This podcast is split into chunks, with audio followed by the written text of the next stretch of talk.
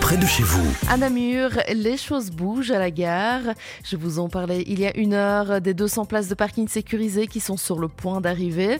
Sachez aussi qu'une intervention sur l'ascenseur à côté de la passerelle d'Herbat est prévue.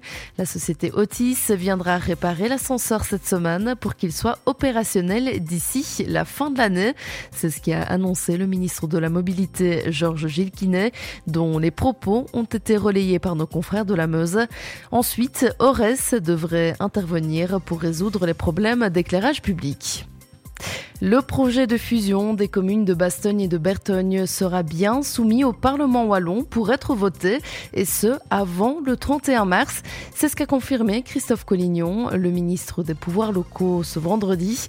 Explication d'Alexandra. L'administration régionale a analysé le dossier et elle donne son feu vert. Le dossier est complet et peut donc être voté.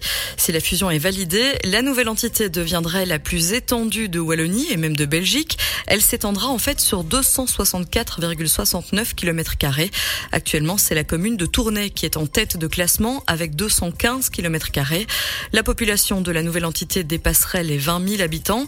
Selon le ministre des Pouvoirs locaux, cela permettrait à la future commune de mieux affronter les défis à venir, des défis financiers, sociaux, environnementaux ou encore technologiques.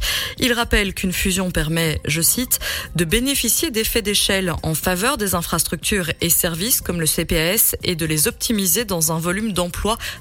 préservé. Fin de citation. Selon le gouvernement, la fusion permettrait de faire des économies récurrentes. Par exemple, le nombre de mandataires va être revu à la baisse. Cela devrait permettre une économie de 125 000 euros par an. Le niveau d'endettement devrait aussi être euh, diminué, moins 28% environ. Pour rappel, le mois dernier, une consultation populaire a été organisée à la demande de l'opposition communale à Bertogne. La consultation populaire s'était soldée par 63% des voix contre cette fusion.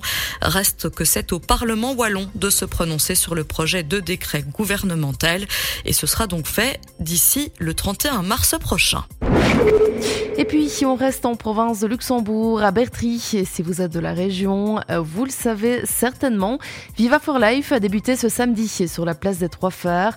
Trois animateurs de la RTBF y animeront une émission radio de 144 heures depuis le Cube en Var, six jours et six nuits donc, au profit de la lutte contre la précarité infantile. Depuis 2013, Viva for Life a permis de financer 924 projets différents pour 285 associations à Bruxelles et en Wallonie. Enfin, vous le savez, en cette fin d'année, les budgets 2023 des communes sont votés. Et bien sûr, Palisol n'y échappe pas. Le budget 2023 a été présenté avec une bonne nouvelle. Les taxes ne seront pas en augmentation. Le journal L'Avenir a retracé les grandes lignes des finances de Palisol. La commune est dans une spirale positive et prévoit des investissements financiers et humains. Une spirale positive qui s'illustre par la concrétisation de nombreux projets et la mise à plat de certaines problématiques comme la gestion des bâtiments ou encore l'octroi de subsides.